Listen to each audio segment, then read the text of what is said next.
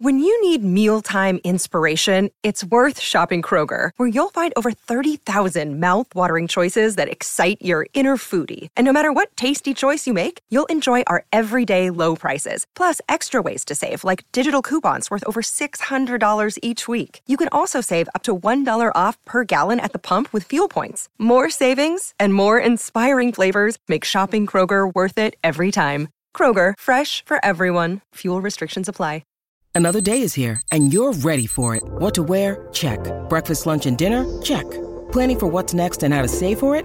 That's where Bank of America can help. For your financial to dos, Bank of America has experts ready to help get you closer to your goals. Get started at one of our local financial centers or 24-7 in our mobile banking app. Find a location near you at bankofamerica.com slash talk to us. What would you like the power to do? Mobile banking requires downloading the app and is only available for select devices. Message and data rates may apply. Bank of America and a member FDIC. La genética no es una condena. Conociendo tus genes, los puedes utilizar a tu favor, sabiendo qué técnicas tienes que hacer el día de hoy para que se mantengan lo más silenciados posible.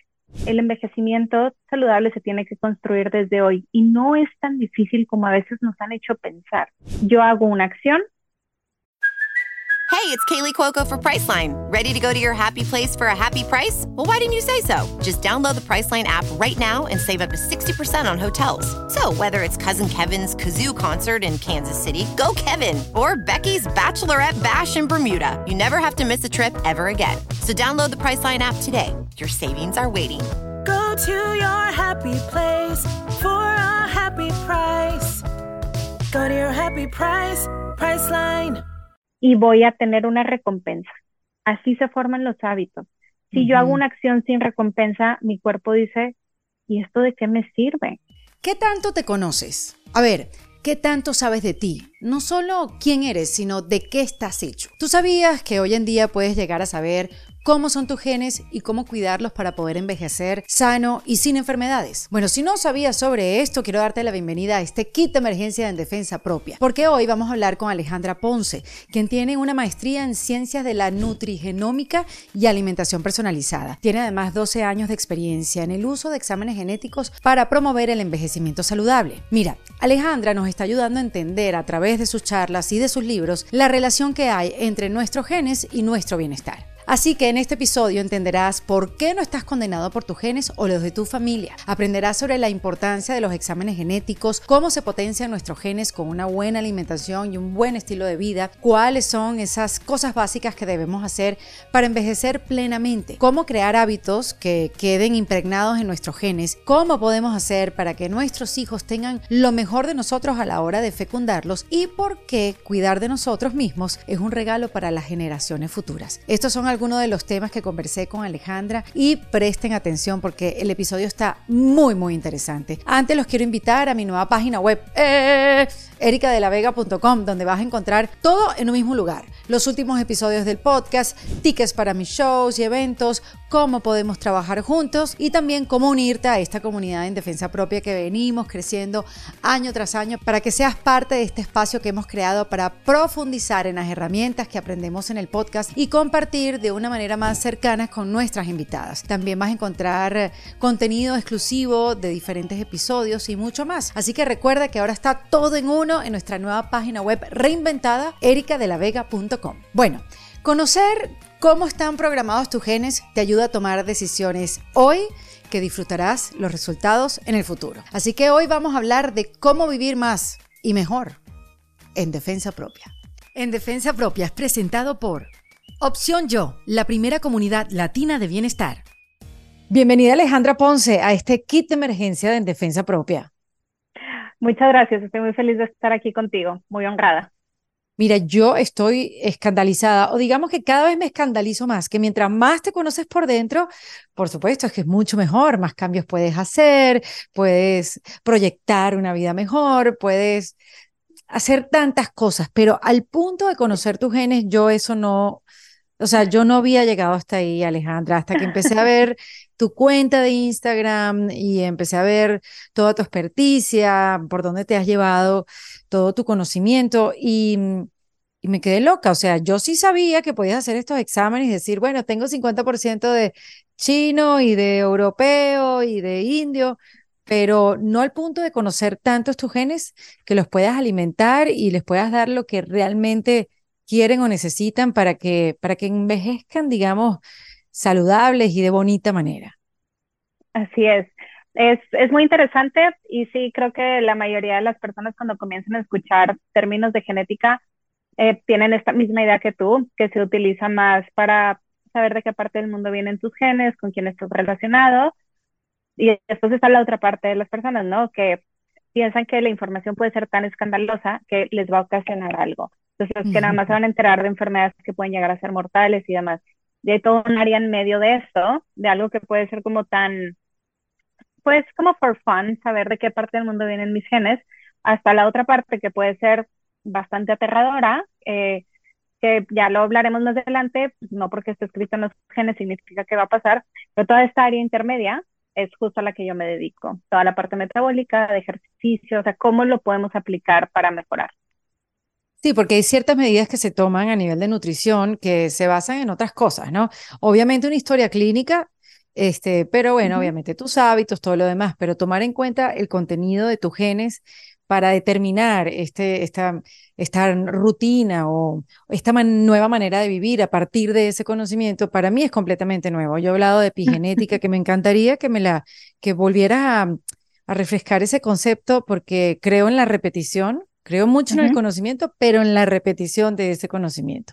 Sé que es un tema ahora que todos estamos hablando y es maravilloso porque no estamos condenados por nuestros genes. Pero eh, explícame de nuevo y para establecer el concepto de la epigenética. Ok, entonces la epigenética, tal cual lo dice su nombre, si nos vamos a la raíz epi, sobre genética, genes, sobre lo, lo que está sobre los genes. Em, se compone de una serie de compuestos eh, moleculares que son pequeñitos. Hay histonas, hay otros que son de biotina y hay otros que se llaman grupos metilo. Los grupos metilo están fuertemente relacionados con lo que comemos eh, de forma positiva, ¿no? Entonces lo que comemos bueno va a poner más grupos metilo y todo lo que nos hace daño va a quitar estos grupos metilo. Entonces están muy relacionados con el ambiente. Digamos que son como candaditos que están sobre los genes. Entonces, estos grupos metilo eh, pueden silenciar los genes que son de riesgo de nosotros.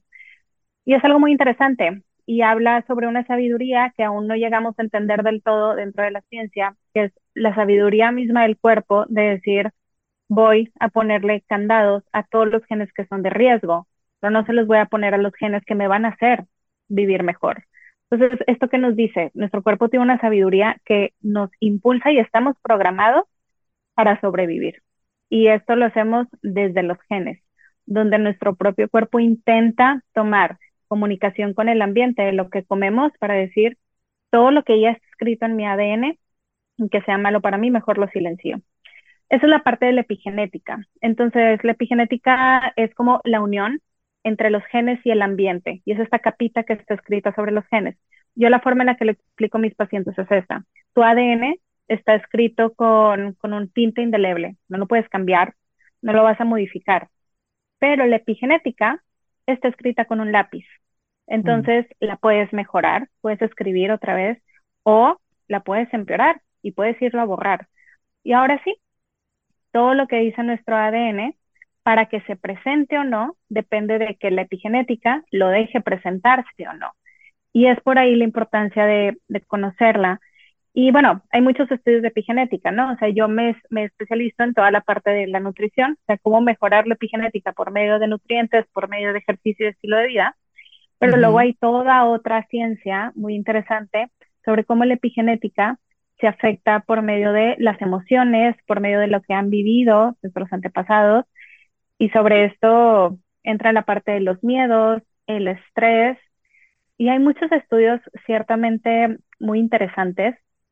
Por ejemplo, hay unos que se han hecho en unos ratoncitos. Entonces, digamos que a la primera generación, ¿ok? Entonces, eh, la ratoncita mamá, la primaria, a ella le ponen un pedacito de queso y cada vez que se acerca y lo come, le dan toques. Digo, son, así se hacen estos estudios, son bastante crueles, no es lo ideal, pero así es como se llega a conocer y a sacar conclusiones. Esto lo hacen mientras la ratoncita está embarazada. La siguiente generación ve el queso lo quiere agarrar, pero tiene miedo. Y entonces, ¿qué nos dice esto? La siguiente generación, una generación a la que jamás le dieron toques, que jamás dio que a su mamá le dieron toques. Simplemente ya traen programado el, yo me acerco a eso y algo me va a pasar, me da miedo. Y esto se ve todavía incluso hasta la siguiente generación. Entonces, digamos, hasta los nietos de la primera generación siguen teniendo un, temor que no, lo, no lo consideran racional, no entienden por qué está ahí ese temor, pero está ahí ese temor. Y esto entonces nos explica cosas que han pasado durante nuestra historia y una historia moderna, que entonces se ven relacionadas con poblaciones que tienen más riesgo de ansiedad, que tienen más riesgo de depresión, a más desórdenes psiquiátricos. Entonces lo vemos en hijos de soldados que fueron a alguna guerra. Mm. En, ahorita ya lo empezamos a ver en hijos de personas que estuvieron cercanas o que vivieron este, toda la cuestión del 9-11. O sea, porque mm. estos niños pues ya tienen más de 20 años. Los que nacieron de mujeres embarazadas en ese momento ya tienen más de 20 años. Entonces, eh, personas que huyeron del holocausto y cómo las siguientes generaciones siguen teniendo eh, ciertas tendencias hacia depresión, ansiedad, ciertos miedos. Entonces, la epigenética abarca muchísimo, se puede estudiar desde muchas eh, perspectivas. Hay libros súper bonitos que hablan sobre epigenética. Hay uno de muy lindo que a mí me encanta, se llama Este dolor no es mío, no sé si lo has escuchado. Sí, sí, sí, sí. Bueno, ese libro justo habla de todos estos temas. Entonces, esa es una forma de abordar la epigenética. Por otro lado, lo que yo hago dentro de lo que yo me dedico, que es la parte del envejecimiento saludable, eh, si bien yo no soy psicóloga, no soy psiquiatra, no tengo las calificaciones para tratar estos temas con los pacientes, los sé identificar para guiarlos hacia esta, esta, atención que, que, merecen y que, y que deben de recibir. Pero yo a lo que me dedico es, entonces, ¿cómo lograr que haya más y mejores grupos metilo, justo para que todo lo que está escrito en tu ADN no se vaya a presentar? ¿Y mm. cómo logro eso? Haciendo una lectura del ADN. Entonces, sabiendo que está ahí escrito, te puedo dar las técnicas de cómo ayudarte a que no se presente. Por eso te digo, está todo un área de la genética, ya no de la epigenética, ¿no? De la genética del ADN, desde de dónde vienen mis genes hasta de qué me voy a morir, todo un en medio que no es, no es que te va a condenar. la genética no es una condena, conociendo tus genes los puedes utilizar a tu favor sabiendo qué técnicas tienes que hacer el día de hoy para que se mantengan lo más silenciados posible. Sí, eh, me encanta, me encanta porque además eso, todo está relacionado eh, y cómo te relacionas con la vida y, y cómo comes y, o sea, son tantas cosas que pueden este, despertar esa parte de tus genes que si más adelante te pueden condenar en el sentido de sufrir enfermedades que vienen pasándose en la familia. Pero partiendo de ahí, y qué hermoso lo, lo, explicas, Alejandra, em, pero partiendo de, fíjate eh, cómo tú, cómo se cruzan este par de informaciones. Los genes no te condenan, pero sí vienes con una carga genética que viene de antepasados que te hacen tener los genes que tienen o la información que tienes. ¿Me explico? Sí, sí, sí. Sí, exacto. O sea, traes la carga. O sea, eso ya, ya viene ahí y es, y es al azar esa, esa también es la cuestión como más importante, ¿no? Yo te digo mi experiencia. Yo vengo de una familia con mucha enfermedad cardiovascular, muchísima. Por parte de mi papá, todos mis tíos y mi papá les dio un primer infarto muy jóvenes, a todos antes de los 60 años. Todos murieron en su, segundo en su segundo infarto. Todos antes de los 75 años. Y si no es que mucho más jóvenes, o sea, un tío mío, primer infarto, 38 años, segundo infarto, 48 años. Entonces, al azar, y, yo sé, yo tengo esa carga, y no importa lo que yo haga, mis genes se los estoy pasando tal cual así a mi hijo. ¿Qué es lo que también puedo llegar yo a hacer? Y justo es donde decimos, es que no tiene que ser una condena. Entonces, cuando eh, eh, tenemos a la siguiente generación, en este caso nuestros hijos, a nuestros hijos al azar les vamos a pasar nuestros genes. No tenemos ni voz ni voto en, en el ADN que les vamos a pasar. Simplemente lo vamos a pasar con todas las enfermedades que eso conlleva. ¿En qué sí tenemos decisión? ¿En qué sí podemos influir? Que no nada más mi hijo va a copiar mi ADN, también va a copiar mi epigenética en este momento preciso de la concepción. Entonces, de ahí es que si yo para el momento de buscar un embarazo tengo muy buena nutrición, estoy haciendo ejercicio, estoy tomando los suplementos que se requieren, en cuestión de estrés y salud emocional, lo tengo lo, lo más controlado posible. Entonces, no solamente le estoy pasando un gen, vamos a decir en mi caso, de un riesgo a un infarto, le estoy pasando una protección en ese riesgo.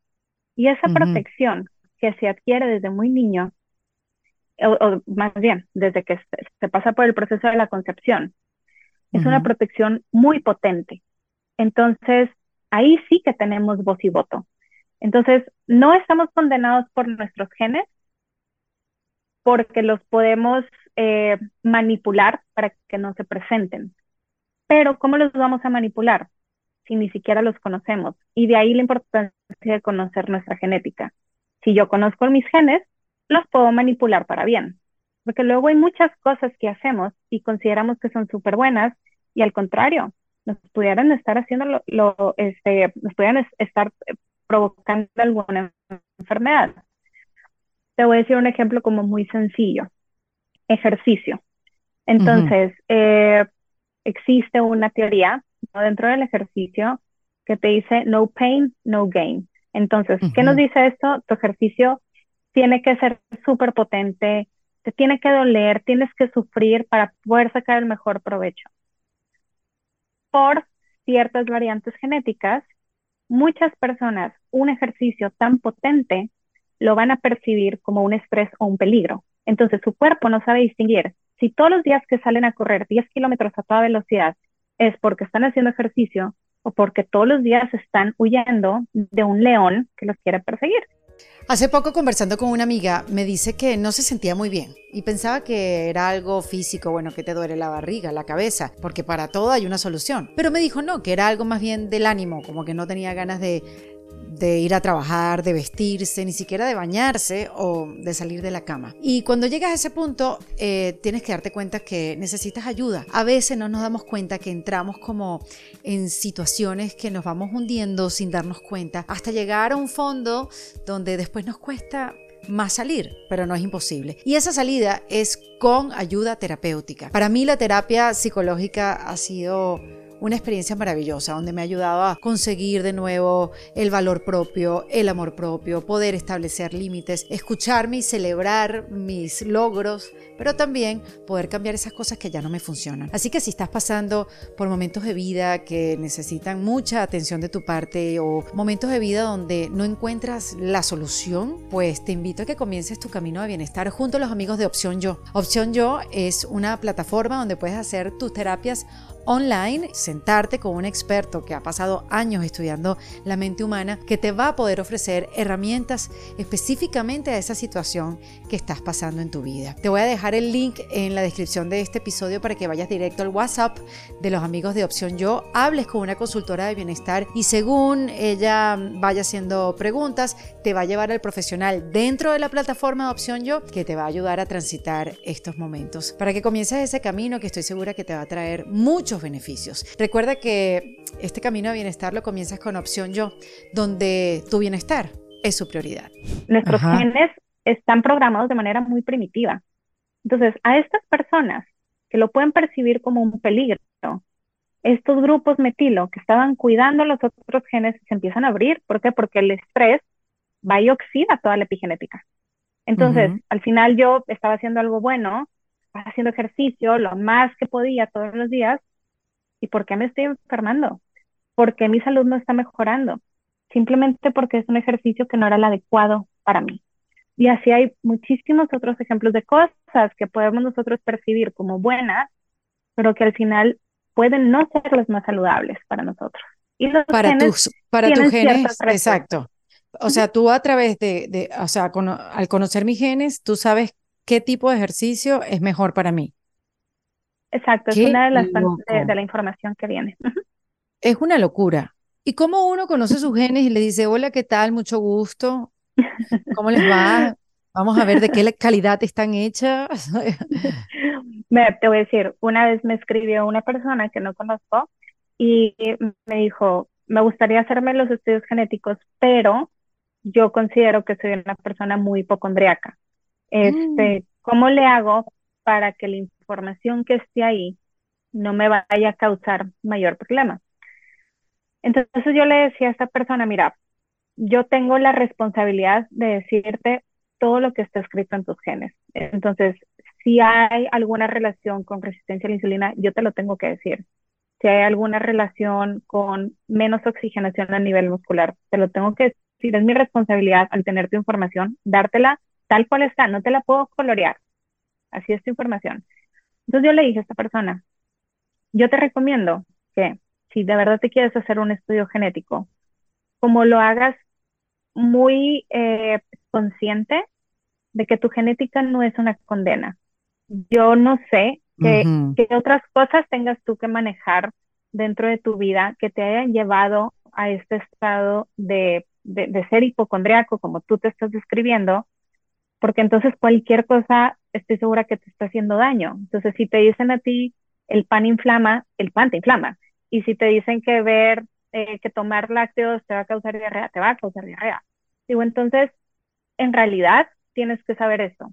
Como la información que encuentras afuera de cualquier alimento, de cualquier cosa, no todo aplica para ti y lo que está en tus genes no es una condena. ¿Cómo lo puedes conocer? Hay muchas pruebas que te puedes hacer sobre genética y ahorita es un mercado que va creciendo cada vez más, donde existen hay muchas pruebas en el mercado. Yo manejo una prueba que el laboratorio solamente la maneja por medio de algún especialista en el tema, es decir, no la vende directo al cliente, justo para evitar este tipo de, de miedos, que lo vayan a, leer y lo vayan a malinterpretar. Entonces Uf, son claro. pruebas porque se puede malinterpretar bastante. Son pruebas que se hacen por medio de raspados bucales. Entonces tú agarras un cotonete que todos conocemos ahora por COVID, en lugar de ponerlo dentro de la nariz con este dolor e incomodidad, se pone por dentro de la boca y se raspa un cachete, se raspa el otro cachete. De esta parte del cuerpo, de por dentro, se desprenden células muy fácil. Esas células se mandan a analizar. De ahí se, se obtiene todo el ADN, que son más de 700 mil variantes genéticas. Al día de hoy no conocemos para qué sirven todas, pero imagínate. vamos sacando algunas que decimos, ok, y, y, y no quisiéramos, o sea, ¿cuánto duraría que me explicaran eso y qué tanta información voy a retener? Entonces, Claro. se saca la información importante. Esto es de nutrición, entonces tu dieta debe ser de cierta forma. Estos genes tienen que, que ver con ejercicio, cómo puedes modificarlo. Estos genes tienen que ver con suplementos muy específicos que con, con tu ADN podemos conocer dosis para que los estés utilizando.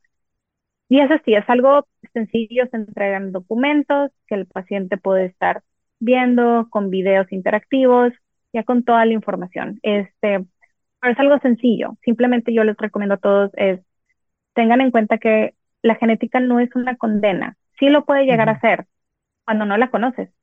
Si no la conoces, Claro. no sabes cómo manipularla.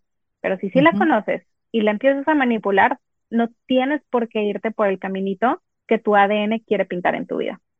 Y no importa la edad que tengas, Alejandra, porque puedo pensar de gente que dice, no, hombre, ya para qué, ya el daño que yo iba a hacer ya, ya está hecho. ¿No? ¿Sabes? Cuando dicen, no, te tuviste que haber puesto crema en la cara de que tienes 20 años y ya tienes 40 y no te pusiste, entonces tú dices, bueno, ya arrugas a mí. O sea, no, no hice nada para prevenirlo.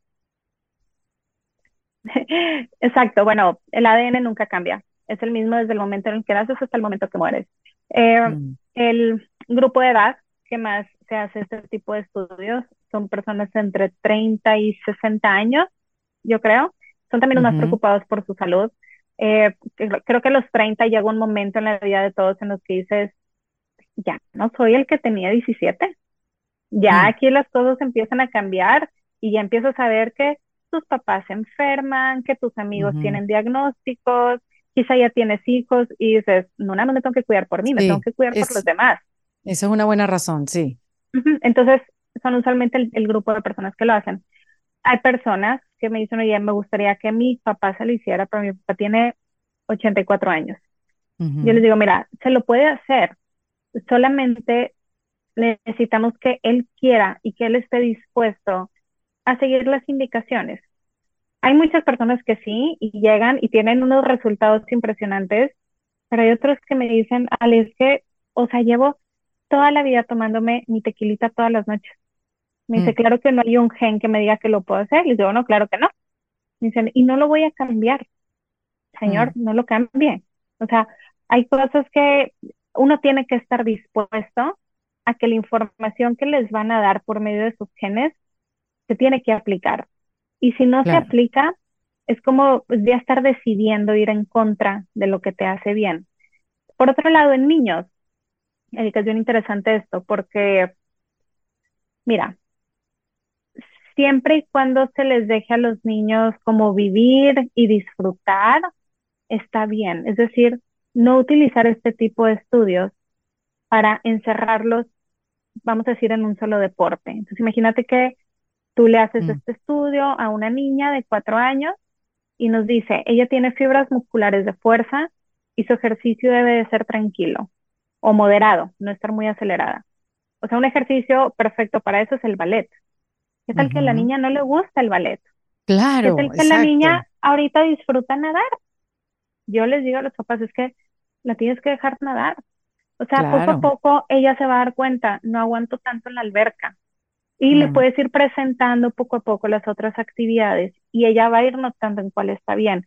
Pues con los niños, mientras sea una cuestión, una guía, saber que, oye, conociendo esta información más temprano, presentándosela cuando crezca un poquito más, les va a ayudar a tomar mejores decisiones, sí. Pero si esto va a volver obsesivos a los papás con los niños, es que se va a romper una relación. ¿Por qué? Porque van a chocar en la salud. Y en la salud no puedes chocar con tus hijos. Sí, y en esto de envejecer sanamente, digamos, como que tratando de mantener dormidas esas típicas enfermedades de, que, que, aparecen cuando uno va envejeciendo, diabetes, cáncer, hipertensión, este, deben haber un par más que, que, que tú las debes saber, Alejandra, pero yo siento que mm, para envejecer sanamente o para envejecer bien, digamos, hay que hacer demasiadas cosas, demasiadas cosas que es abrumador, porque no solamente, claro, que es el ejercicio, es también los suplementos, es la alimentación, es... Em, es evitar cosas, por ejemplo, como que evitar metales fuertes, evitar el mercurio, eh, sabes, como qué pescado no comer para que no estés, eh, sabes, teniendo tanto mercurio en el cuerpo. Entonces son como un montón de indicaciones, un, un, montón de cosas que a veces dices, no, pero me va a dar un infarto nada más sabiendo todo lo que tengo que hacer. Este, eso me pasa cuando escucho a estos especialistas que si Peter Akia eh, o Atila, no, no sé muy bien eh, el apellido, pero que lo escucho en todos los podcasts, yo digo, ya va, yo no, yo no, yo no puedo hacer todo lo que hace este señor para que mis últimas décadas sean décadas donde yo pueda vivir a plenitud, sin enfermedades y, bueno, haciendo lo que, lo que el cuerpo me deje y la mente. Sí, sí, sí.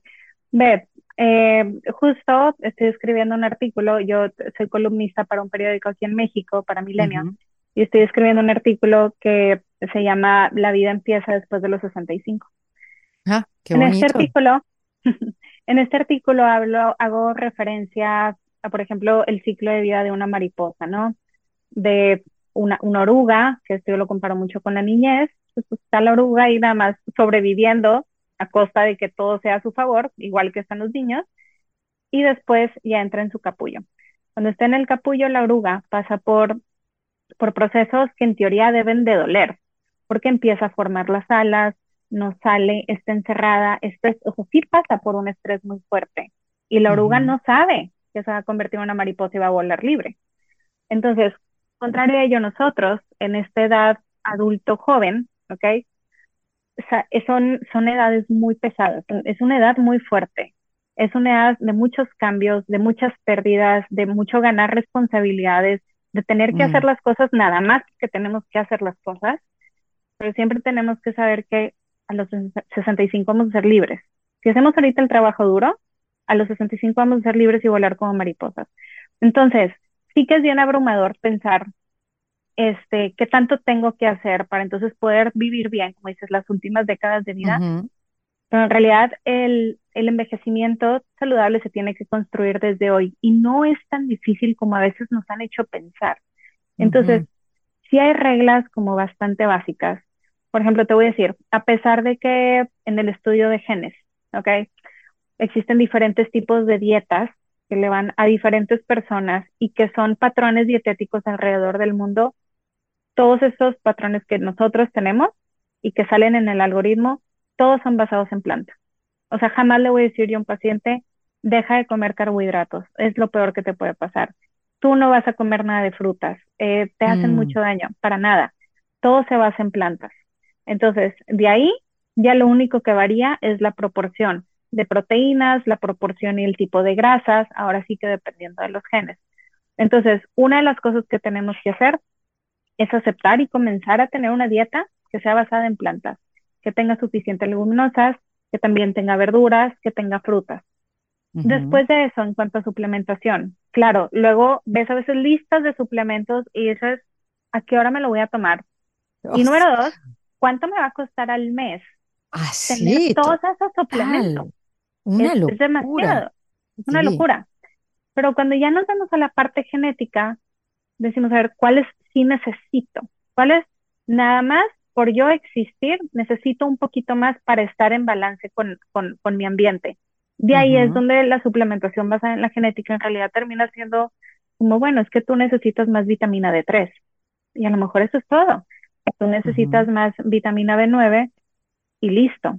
Entonces, eh, lo que yo hago, que se llama nutrición de precisión, justo nos lleva a que de esta gran cantidad de, de variantes y de opciones que existan, que todas son buenas, sí, pero no todas aplican para todos. Que tú sepas nada más cuáles aplican para ti.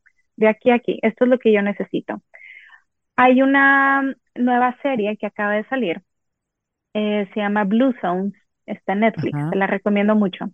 Las zonas azules son, son los lugares que están alrededor del mundo donde hay gente centenaria, es decir, que viven más de 100 años. Ay, qué maravilla.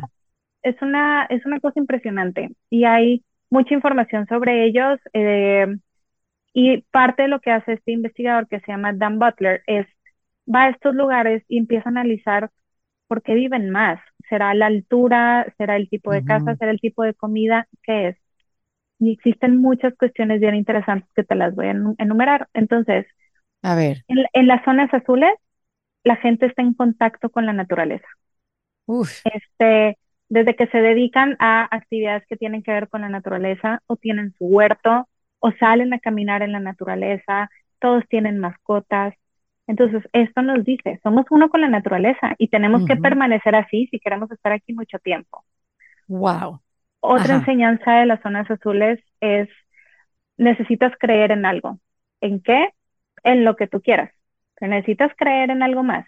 Necesitas saber que hay algo, alguien viendo por ti y eso le quita gran carga de estrés a tu cuerpo. Y si te fijas o te pones a reflexionar, cuando estamos pasando por pérdidas, por cambios muy fuertes, o sea, si al final no le encontramos sentido a las cosas, lo único que nos queda es aferrarnos a que alguien está ahí con nosotros y que esto está pasando por algo. La gente de las zonas azules, ese es, ese es el tipo de filosofía que ellos tienen. Entonces es esta fe en que, en que las cosas van a estar bien. Todas las zonas azules tienen una dieta basada en plantas, todas. Entonces, este investigador... ¿Pero proteínas?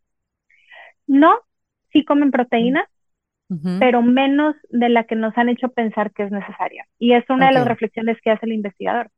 Dice, qué raro que a mí yo crecí y me decían no comas pan, no comas pasta, no comas X o Y, me dice, pero voy a Cerdeña, que es una isla a, un lado de Italia, y su dieta se basa en esto.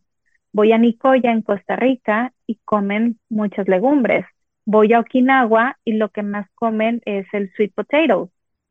Entonces dice él, ¿por qué está mal esto acá? Y es que la cuestión es que debemos de saber que las plantas, frutas, verduras y cereales son los únicos alimentos que tienen antioxidantes. Los antioxidantes no los encuentras en ningún otro tipo de alimento. Entonces, son este tipo de enseñanzas de las zonas azules, donde una que a mí me parece muy interesante y que no le hacemos aquí, Erika, para nada, es tenerle respeto al descanso. Entonces, siempre nos, nos han hecho pensar, más acá en Occidente, que descansar es no hacer nada. No, claro. descansar es descansar. O sea, descansar es algo. Descansar es darle a tu cuerpo un espacio para recuperarse, para estar mejor, para poder concentrarse en lo que sigue. Y en las zonas azules se le tiene mucho respeto al descanso y no pensando en es gente que no hace nada. No, es gente que en parte, parte de su día y de su semana tiene un espacio designado para el descanso y para la convivencia con los familiares. Entonces, envejecer de forma saludable se mm. construye así. Se construye descansando, bajando el estrés, que eso va a afectar a nuestra epigenética de una forma bastante positiva. Se construye teniendo contacto con la naturaleza, porque sí somos uno con la naturaleza. Entonces, si yo quiero permanecer aquí, tengo que estar en contacto que me rodea. Poder tener un envejecimiento saludable también tiene que ver con tener círculos en los que yo me pueda estar apoyando. O sea, y si no es por familia, porque quizá no vivo cerca de ellos, lo que te dicen es incluso una mascota. O sea, el hecho de que tú tengas que cuidar por alguien más hace que tú cuides de ti mucho mejor. Mm. Comer esta alimentación basada en plantas y simplemente no dejar de moverte. O sea, mm. mantén actividad física. En las zonas azules te voy a decir algo bien impresionante. No existen gimnasios. No hay gimnasios. ¿Qué es lo que pasa? Que la gente se puede mover caminando a cualquier parte. Eso, por ejemplo, en un lugar como el que yo vivo, Monterrey, es imposible, es poco. por la temperatura de 40 grados, por la seguridad, por la falta de banquetas. Entonces, quienes no vivimos en la zona azul, pues sí que requerimos espacios eh, para poder llevar a cabo este tipo de actividades. Los gimnasios, pero es así como, ajá, pero mientras más puedas estar eh, activo durante tu día, eso es lo mejor que puedes hacer. Entonces, si no conocemos nuestros genes, en cuestión, no estamos tampoco condenados a no envejecer bien. Podemos seguir estas recomendaciones generales y esperar que nos hagan bien, pero no es necesario como estar con toda la lista de suplementos y, sabes, todos los días me despierto a las 5 de la mañana y luego te dan una lista de cosas que tienes que hacer antes de desayunar, que dices tú, sí, pero ¿y yo con hijos a qué horas lo hago? Te dicen, sí, sí, despiértate temprano, exponte al sol, camina descalzo, ahora métete en, los hielos. Medita. Y después de eso medita y, y, no, a ver, yo me despierto y desayuno, niños, órale, vámonos.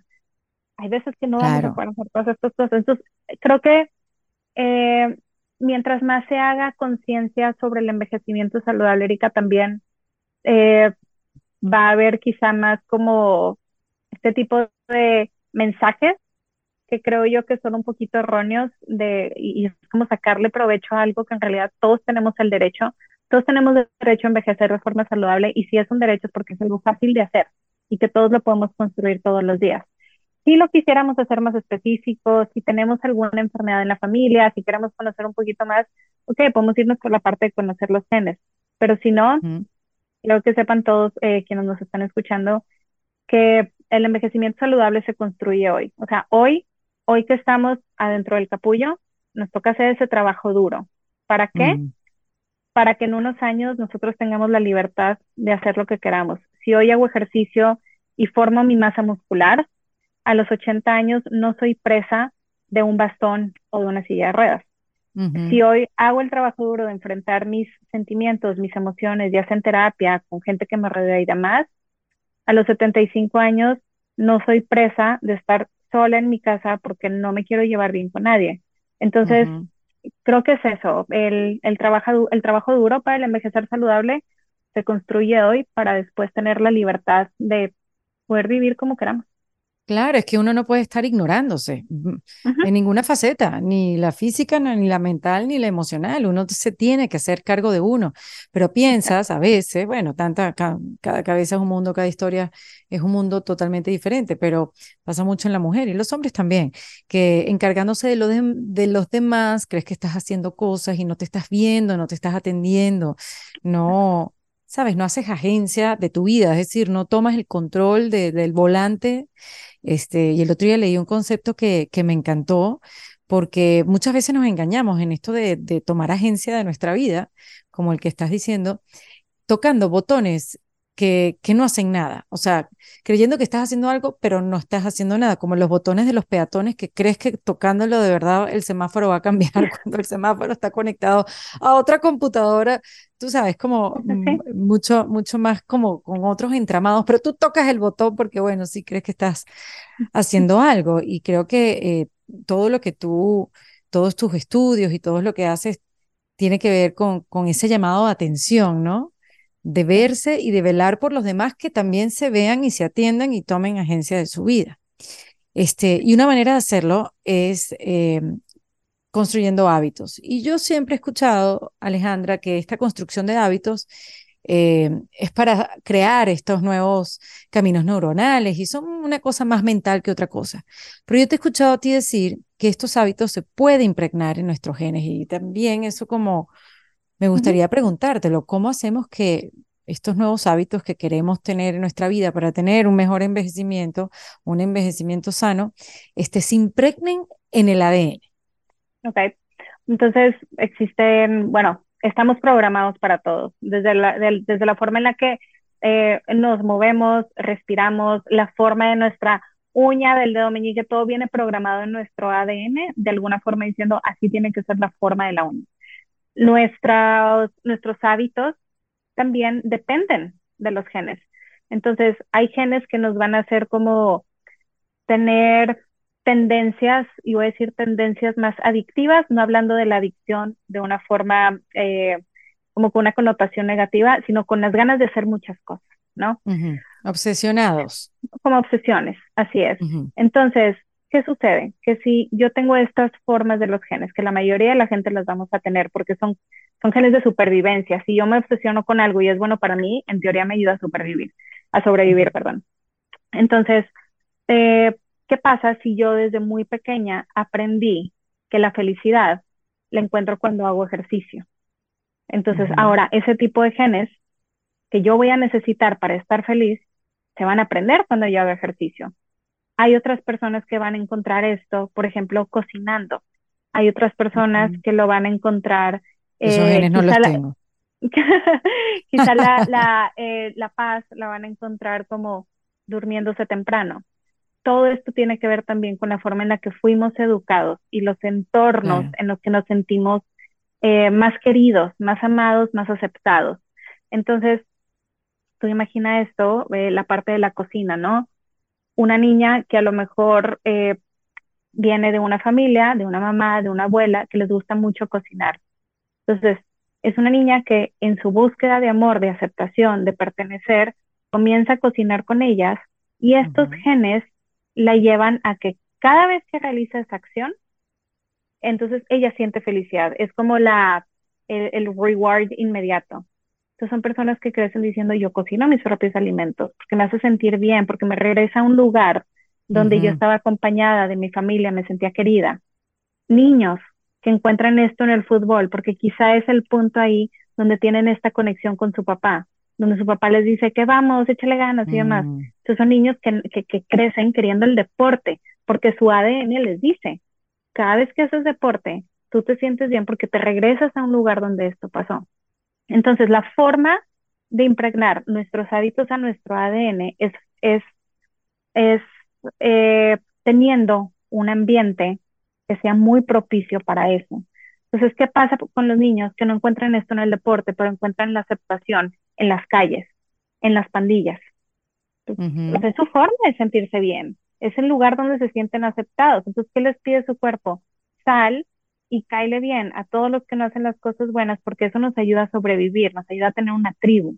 Entonces, aquí entra mucho como la parte de la paternidad y la maternidad que tienen ahora que ser bastante más positivas que lo que eran antes, donde tu casa tiene que ser tu lugar seguro, donde si tú quieres que tus hijos eh, crezcan eh, y sean, y sean ciudadanos de bien y sean adultos que sean buenos con las personas, Tú les tienes que ayudar a programar todo eso desde su ADN. Gente que mm. no, que no esté sacando provecho de los demás. Eso es la, esas son las maneras. O sea, todos los hábitos Mm. se tienen que formar de la siguiente manera. Yo hago una acción y voy a tener una recompensa. Así se forman los hábitos. Si yo hago una acción sin recompensa, mi cuerpo dice, ¿y esto de qué me sirve? Y es algo bien curioso porque ayer, ayer o antier, antier, me preguntaba un paciente que es muy amigo mío y él me dice, necesito que me convenzas de hacer ejercicio. Me dice, porque yo no encuentro la razón para hacerlo. Me dijo, entonces muchos amigos me dicen que es para estar feliz. Me dice, yo ya estoy feliz. Ah. Otros me dicen que es para sentirme bien. Me dice, yo me siento bien. Me dice, y otros me dicen que es para, para poder quitarme el estrés. Me dice, pero yo te voy a decir, yo no estoy estresado. Entonces me dice, ¿por qué voy a hacer ejercicio? Y yo le dije, está bien difícil contestarte justo cuando ya tienes como, o sea, como todo esto muy definido en tu vida. O sea, porque en realidad, ¿cuál va a ser tu, tu recompensa? Sea, si tu recompensa ya lo estás obteniendo de otros lugares. Yo le decía, mira, el ejercicio, dije, claramente no fue inculcado en ti desde niño. Y me dice, no.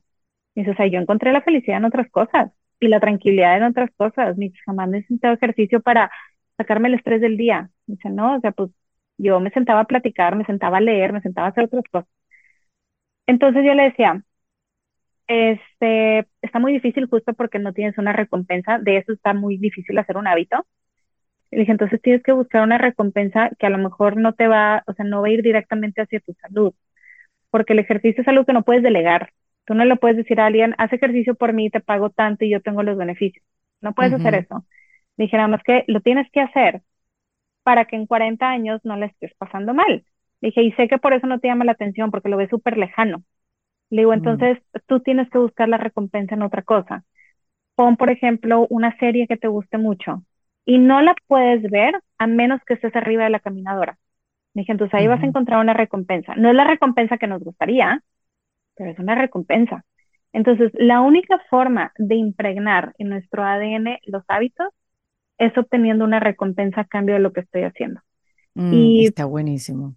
unas personas quizá van a decir, oye, pues ahora ya empecé a incluir una alimentación basada en plantas y mi recompensa es que no tengo colitis. Y se van a quedar teniendo una alimentación basada en plantas. Entonces, todos tenemos que buscar una recompensa ante los buenos hábitos, porque es cierto que decirle a la gente, esto es para que envejezcas bien, no es suficiente. Claro, no lo ven, porque está eso, está lejos. Bueno, ya falta, ma- veremos. falta mucho, ajá, falta mucho, todavía puedo hacer algo al respecto.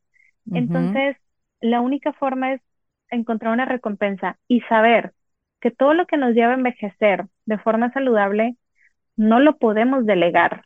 O sea, bien podré yo delegar que alguien cocine en mi casa, pero no puedo delegar que alguien coma bien por mí. Claro. Puedo delegar que alguien me diga qué ejercicios hacer. No le puedo decir a alguien haz ejercicio por mí y yo tengo los beneficios. Entonces, es por eso te digo que yo comparo mucho esta edad de adulto joven con estar adentro del capullo. O sea, Mm, la oruga no puede delegar a alguien meterse al capullo y luego ella hacer la mariposa. Tienes Mm. que pasar por el trabajo duro si quieres después esa recompensa. Y ese trabajo duro, pues, se tiene que hacer todos los días. Pero si encontramos una recompensa, ya no es tan duro como pensábamos. sí. También hay exámenes, eh, Ale, que son, por ejemplo, exámenes de sangre que te detectan si tienes el, esa mm, eh, tendencia a tener cáncer, por eso por familiares, o sea, no solamente por, por estos exámenes de los genes, sino también por sangre, porque entiendo que hay gente que se hace este tipo de exámenes o, o mm, MRIs, eh, esto, mm, resonancia magnética, donde ya ahí consiguen pues mm, una información que le dicen, bueno, mira, tienes esto, tienes esta tendencia, tienes esto por aquí, por allá, y tienes que tomar medidas y ya más agresivas. Tengo amigas que han decidido hacerse eh, la doble Mastectomía. mastectomía, exactamente, por, porque tienen esa tendencia. Lo mismo, bueno, famosos, ¿no? Como lo ha hecho eh, Angelina Jolie y uno que otro que se han, han, han preferido tomar estas medidas, que son muchísimo más agresivas, este, para que no les venga pues la enfermedad más adelante. Exacto. Aquí, por ejemplo, viene, o sea, está un concepto dentro de la ciencia que se llaman las ciencias ómicas, que es todo lo que tiene que ver con ómicas, O-M-I, Ah, ok. sea esa, ómicas. Ok. Entonces, Ujú. ¿qué tiene que ver con eh, la genómica, epigenómica, metabolómica, proteómica? Entonces, todo lo que sucede antes justo de ver ya los síntomas en el paciente. Entonces, por ejemplo, eh, una vez que tú te haces eh, este tipo de estudios de imagen y ya muestran signos de enfermedad, esto significa que años antes el gen ya se prendió y empezó a mandar ciertos procesos de metabolismo y viene la metabolómica. Estos procesos Mm. ya generaron ciertas proteínas, que es la proteómica, y estos ya se acumularon para comenzar con una enfermedad. Entonces, todo ese proceso, ¿no? Eh, es bien Mm. importante siempre que los pacientes, especialmente si ya tienen una historia en su familia de algún Mm. tipo de enfermedad y es genético, luego, luego vayan a buscar en imagen. O sea, se acerquen con el doctor y digan qué es lo que sigue, porque Mm. lo más probable es que en la genética ya esté. O sea, más, por ejemplo, cuando viene de mamá, o sea, por ejemplo, el cáncer de mama, abuela materna, mamá, ahora sigo yo, lo más probable es que ya esté. Entonces, ¿qué tengo que hacer? Ir a imagen a ver si ya lo estoy presentando. Sí que en estos, sí que existen paneles eh, oncológicos y genéticos que te dicen, oye, por ejemplo, vienen los genes BRCA. Te dicen, oye, pues están los BRCA, a lo mejor eres negativo, pero no todo cáncer de mama viene del gen BRCA. Entonces digas tú, ok, por uno ya estoy cuidado, pero eso no significa que yo como paciente me- ya no me voy a hacer este, ninguna mamografía, ¿no? No. O sea, esto ya me tiene que dar cierta tranquilidad, pero de todas maneras lo tengo que estar revisando. Entonces, en cuestión de estudios, los estudios genéticos no, no son para, ¿cómo te digo? Como para sustituir los estudios de imagen o los estudios bioquímicos. Todo tiene que ir a la par. Entonces, por ejemplo, un paciente que trae riesgo de cáncer de próstata a nivel genético, tiene que estar revisándose su antígeno prostático. Sí o Claro. sí. No hay de otra. Un paciente que no tiene el riesgo, a lo mejor por los genes más conocidos hoy, también tiene que revisarse el antígeno prostático. Nada más que quizá este otro paciente se puede esperar hasta la edad que lo pide el doctor y el que ya lo trae en los genes se lo tiene que estar haciendo desde antes.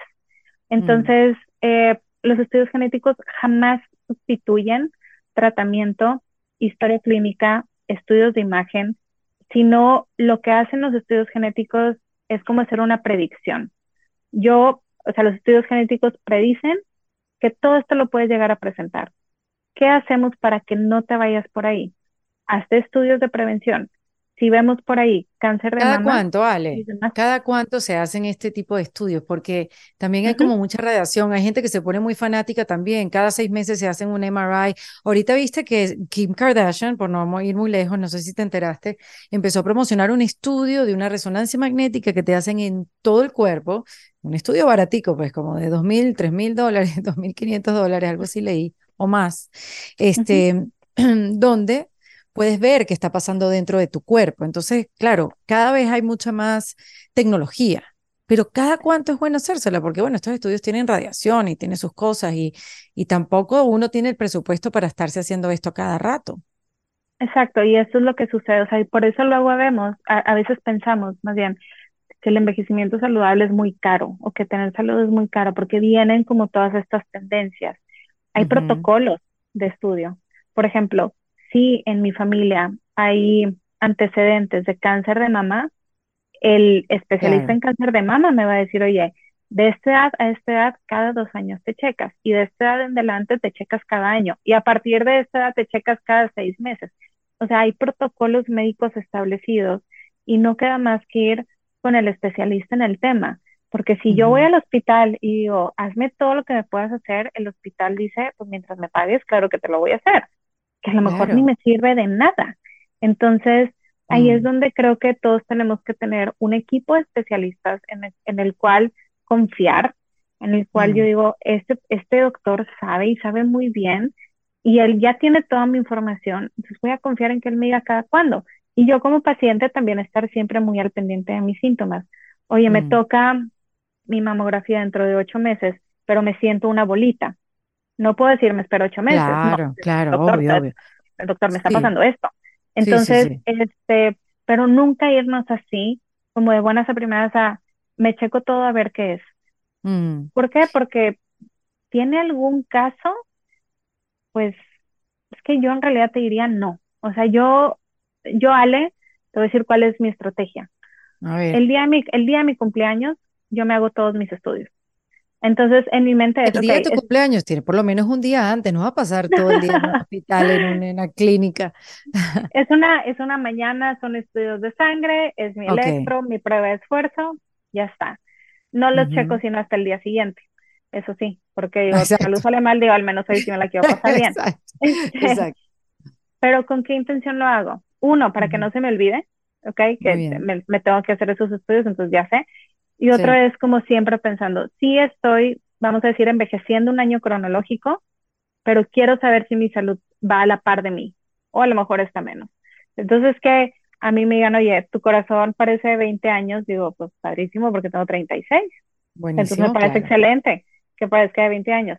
Y eso me quita el estar yendo y viniendo y no sabiendo cada cuándo me los hice. me los- No, es el día de mi cumpleaños Mm. voy, me hago mis estudios. Es también una forma de cumplir conmigo, de decir, yo quiero cumplir otro año más, tengo que saber que estoy bien este año. Claro, claro. Empiezo bien mi año y listo.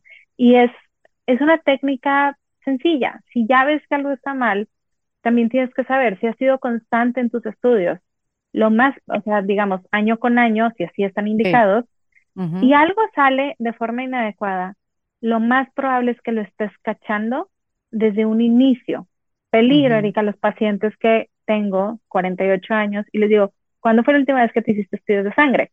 Me dicen, no, pues cuando me casé. Y yo, ok, pero ¿cuándo te casaste?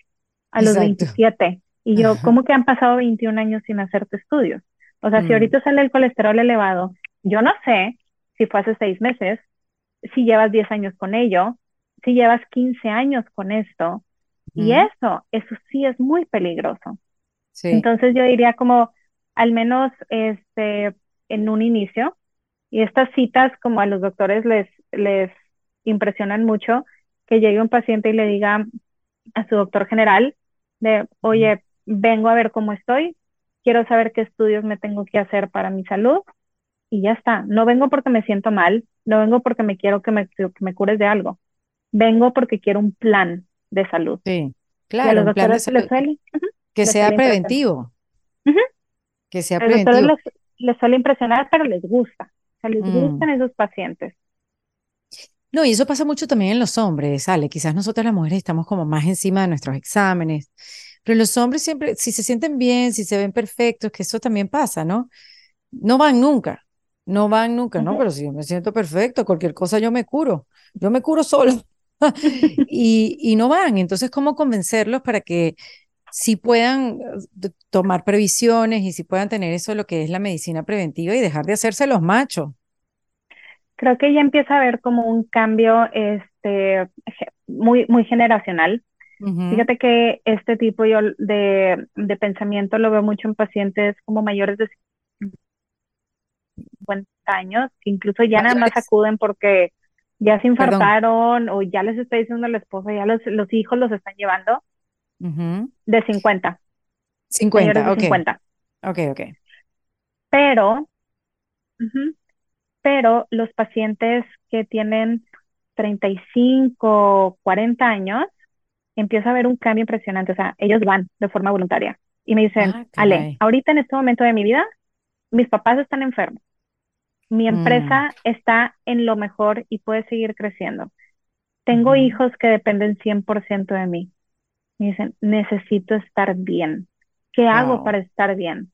Entonces, ya empieza a haber un cambio. ¿Por qué antes no? Porque a lo mejor los hombres que ahorita tienen más de 50, 60, 70, pues no vieron a sus padres envejecer. Simplemente sus padres se murieron cuando tenían sesenta y tantos porque era lo normal. Pero entonces ellos nunca vieron la necesidad de, tengo que cuidar a mis papás, porque mis papás Mm. nunca llegaron a un punto en el que yo los tuviera que cuidar. Pero los chavos que ahorita tienen 30, 40, están diciendo, oye, mi papá está envejeciendo, pero está bien. Estar enfermo, pero está bien. Entonces, ahora yo lo tengo que cuidar quién sabe cuántos años. Mi empresa está a tope y depende 100% de mí, qué es lo que tengo que hacer. Entonces, creo que está bien, empezando a ver un cambio.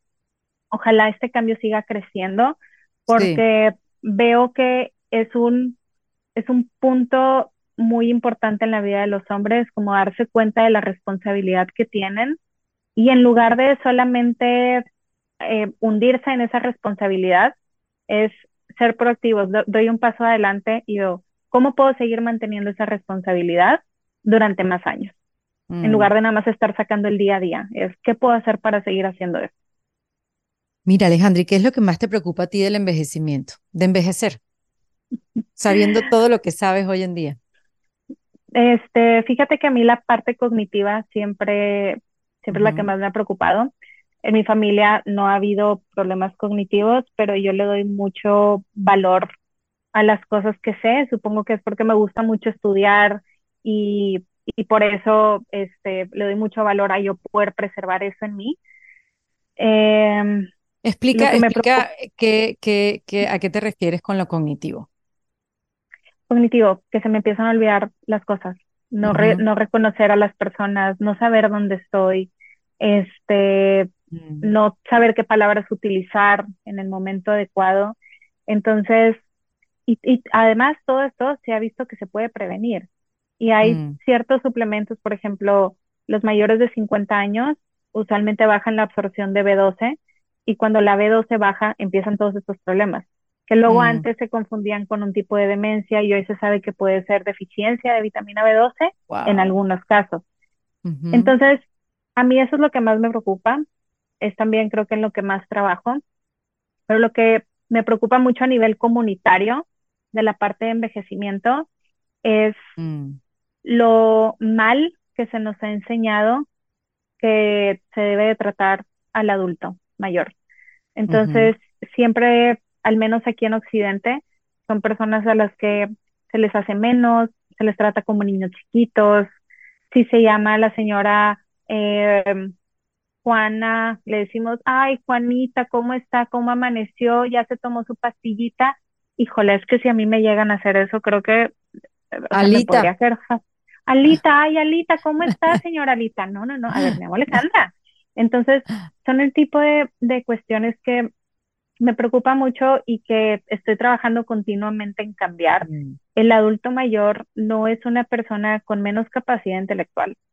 Eh, la persona de más de 65 años no es un mm. bebé, son, son personas y se les debe de tratar como tal, con el mismo respeto. Esto es un problema que se llama edadismo, y es justo la discriminación por la edad. Entonces, edadismo, no sabía que se llamaba así. Me preocuparía a mí llegar a esa edad y que el edadismo siguiera siendo un problema. Este, entonces, continuamente intento yo al menos fomentar en mi hijo el trato hacia, hacia el adulto, ¿no? Entonces, a mi mamá, por ejemplo, es, mi mamá es adulto mayor, es independiente, ella hace sus cosas, si me necesita aquí estoy, pero no voy y le hago todo a ella. Lo mismo con mis suegros, lo mismo con otros adultos. Entonces mi hijo con eso puede ir aprendiendo que el adulto, aun que tenga más de 65, es un adulto y es fuerte y es independiente y puede hacer las cosas por él mismo, porque mi esperanza es que él tenga ese mismo trato conmigo y que no me haga menos, que no me haga chiquita, que no me discrimine por ser, tener más de 65 años.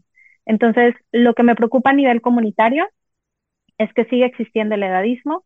Lo que me preocupa de manera personal, a mí es el declive cognitivo. Sí. ¿Y qué haces, Alejandra, ya que estamos aquí? ¿Qué haces para prevenir ese desgaste cognitivo? Estudio mucho, sigo estudiando, aprendo cosas nuevas, este, escribo mucho a mano. Se ha visto bastante que el escribir a mano sigue creando nuevas conexiones neuronales. Eh, sí que trabajo mucho con mis manos, quiero aprender a tejer. Luego eso es algo que también he aprendido de las zonas azules, de estos lugares en el mundo. La gente trabaja mucho con las manos, jardinería, tejen, mm, cosen, cocinan, hace pan de masa madre. Tus manos son tu contacto con el ambiente. Entonces, esto es la única forma de, de recibir muy buena información por medio del tacto, que a veces es el sentido que dejamos olvidado porque, pues y, hay que tener ojo con eso, Alejandra, porque ahorita todo lo hacemos básicamente con un dedo o con dos. El teléfono lo abres, es, solamente eh, el dedo, dedo, dedo, dedo, puro dedo. Y te, nos movemos cada vez menos. Nos vemos, ajá, exacto. Y por ejemplo, en mi hijo igual, para evitar, o sea, evitar que luego él vaya a pasar por algo así, Yo sé que hay aplicaciones en tablets donde pueden ir coloreando, no. Aquí están tus colores y tú, tu libreta para que tú colorees tú solito y veas todo lo que tu cuerpo puede seguir haciendo por ti. Entonces, sigo estudiando, este, duermo bien, soy muy estricta con mis ciclos de sueño y todos los días hago ejercicio, nada más por el beneficio de oxigenación al cerebro. Cuando mi amigo me preguntaba, me decía, convénceme de hacer ejercicio, y decía, qué difícil, porque a veces yo no quiero hacer ejercicio, pero yo, yo sé y yo estudio envejecimiento saludable, entonces para mí sí hace mucho sentido, ahorita lo hago para después tener los beneficios, pero si fuera el día a día, yo diría, es que tienes toda la razón, a veces es más padre quedarse acostado, pero yo sé que haciendo ejercicio oxigeno más mi cerebro. Y entonces hoy trabajo mucho en pro de no tener un declive cognitivo, esperando que todo lo que yo hablo sobre genética sea cierto, porque claro, todo sobre genética son muchas teorías que se han visto comprobadas en ciertas poblaciones, pero a fin de cuentas teorías. Entonces, la teoría es que tu ambiente, todo lo que tú haces es más fuerte que tus genes. Esa es la mm. teoría. Entonces, yo estoy trabajando en que eso sea cierto. Sí, mm. ahorita, este, bueno, entre mis primos, que te digo que todos nuestros tíos y papás eh, fallecieron de un infarto muy jóvenes, tenemos como esta parte, ¿no? De si pasaste los 38 sin un primer infarto, ya vas ganando, porque nuestro tío más joven se infartó a los 38. Entonces ahorita como mis metas son, en, las mías son, van en, mucho en la edad de mi papá. Entonces, si yo paso los 54 años sin un primer infarto, yo te puedo decir, todo lo que estoy haciendo hoy ha valido mucho la pena. Si yo logro vivir más de 64 años, que fue cuando falleció mi papá, que fue de los que más grande falleció, yo te voy a decir, si es cierto. O sea, mm. todo lo que estoy haciendo hoy, sí es cierto. bueno, más vale comprobarlo, más vale comprobarlo a que no. Ojalá, ojalá pasen, así es. Sí. Sí. Mira, Alejandra, em, regálame una, una herramienta de la epigenética. Em, bueno, no, no, tiene que ser precisamente la epigenética, pero regálame una herramienta que debemos tener en el kit de emergencia para cuando la cosa se ponga difícil. ¿Cuál es esa herramienta, digamos, bajo eh, tu, tu especialidad que debemos tener ahí? Cuando las cosas se pongan difíciles, como algo que podamos hacer nosotros ante una situación. Sí, un examen de genes puede ser, o respirar, o ir a la naturaleza. O sea, ¿qué, qué es esa herramienta esencial que todos deberíamos hacer? Para mí es, tengo, creo que tengo dos. Entonces te voy a decir las dos. Una ya la mientras más mejor. Voy a empezar con la segunda. Tengo una mascota. Ah, o sea, las, las mascotas son tu conexión hacia, hacia, hacia las otras especies. Una, una mascota te, te, ve como si fueras la, especialmente los perros, quizá los gatos no tanto, son un poco más especiales, pero los perros sí, te ven como la, la persona más perfecta del mundo. Entonces, si cuando tú quieres a tu perro, como yo tengo dos y los amo, intentas vivir para cumplir los estándares de tus perros de, decir, sí, sí soy buena, pues sí soy la persona que tú ves, sí soy buena persona. Y, y, te ayudan, y te ayudan a cumplir rutinas. O sea, al perro no le importa lo que te esté pasando, si estás triste, si estás, no, es, yo a las 7 de la mañana tengo que salir. Y eso, el tener una rutina le, le, quita la incertidumbre a tu día. Y quitándole la incertidumbre a tu día, bajas el estrés bastante. Entonces creo que la... Y esa, y esa microdecisión también, ¿no? Que me voy a levantar y qué voy a hacer y esa mm, eh, constante negociación, ¿no? Que, que, que haces, eh, las mascotas te lo quitan. Te lo quitan por completo. Y es, es una forma de decir, ok, me voy, me voy a dormir sabiendo que hoy cuidé de alguien más. Que muchas veces esa, de esa forma reaccionamos mejor nosotros a, a los impulsos, es decir, cuidé de mí, no es cuidé de alguien más. Entonces creo que todos deberíamos de tener una mascota. Yo adoro a los perros, si es un perro, pues qué mejor. Este, y la segunda que fue la que ahorita mencionaste es respirar. La mm. respiración consciente es nuestra única forma de entrar hacia nuestro sistema nervioso que se llama sistema, sistema nervioso autónomo, que es la forma de nuestro cuerpo de hacer las cosas en automático. La única forma de parar todo lo que es automático es respirando. Entonces, aprender a respirar y hay un libro que se llama tal cual Respira o Breathe, este, que te habla sobre todos estos temas. Entonces, creo que respirar y tener una mascota Me son encanta. tal cual, está, deben de estar en el kit de emergencia. Ahí estarán, Alejandra. Aquellos que quieran estar en contacto con Alejandra, ella está en Monterrey, ella hace consultas y los exámenes de genes, que sé que hay muchos que van a estar interesadísimos. Siempre, Gracias. cuando hablamos de algunos exámenes, siempre está, yo quiero, yo quiero, yo quiero. Bueno, chévere, qué bueno que haya eh, cada vez más gente preocupada de cómo están por dentro, ¿no? Entonces sí, sí. está su cuenta de Instagram, aleponce.healthyagingmx. De México. Ajá. De México, exactamente. Esa es la mejor manera de llegar a ti, Ale, ¿no? Así es, sí, en Instagram ahí pueden encontrar toda la información sobre mis consultas, los exámenes, hacia dónde tenemos envíos en Estados Unidos, en México, cómo es todo el proceso. Y siempre estamos también en mi correo que es ale@healthyaging.mx y siempre estoy contestando correos y, y mensajes. Bueno, por supuesto que yo voy de cabeza a ver qué es lo que dicen mis genes para conocerme un poquito más. Gracias por tu tiempo, Alejandra. Me encantó tenerte aquí en este kit de emergencia en defensa propia. Gracias, Erika, que tengas muy bonito día y saludos a todos. Gracias por escucharme. En Defensa Propia fue presentado por Opción Yo, la primera comunidad latina de bienestar. En Defensa Propia es producido por Valentina Carmona, con el apoyo de Andrea Wallis y editado por Vanessa Ferrebus y Jesús Acosta, con música original de Para Rayos Estudios. Yo soy Erika de la Vega y recuerda que esto lo hacemos en Defensa Propia. ¿Estás listo para convertir tus mejores ideas en un negocio en línea exitoso? Te presentamos Shopify.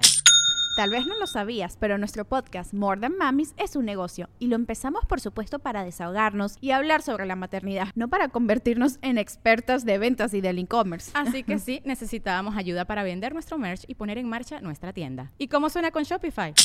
Llegó otra venta. Shopify es la plataforma de comercio que está revolucionando millones de negocios en todo el mundo. Ya seas un emprendedor desde tu casa o desde donde sea, Shopify es la única herramienta que necesitas para iniciar, administrar y hacer crecer tu negocio sin dificultades. Con Shopify puedo gestionar pedidos, envíos y pagos desde cualquier lugar, brindándote toda la información y estadísticas de tus ventas al detalle. Regístrate para un periodo de prueba con tan solo un dólar al mes en shopify.com barra sonoro, todo en minúsculas. Ve a shopify.com barra sonoro para llevar tu negocio al siguiente nivel. Shopify.com barra sonoro. ¿Estás listo para convertir tus mejores ideas en un negocio en línea exitoso? Te presentamos Shopify. Tal vez no lo sabías, pero nuestro podcast More Than Mamis es un negocio y lo empezamos por supuesto para desahogarnos y hablar sobre la maternidad, no para convertirnos en expertas de ventas y del e-commerce. Así que sí, necesitábamos ayuda para vender nuestro merch y poner en marcha nuestra tienda. ¿Y cómo suena con Shopify?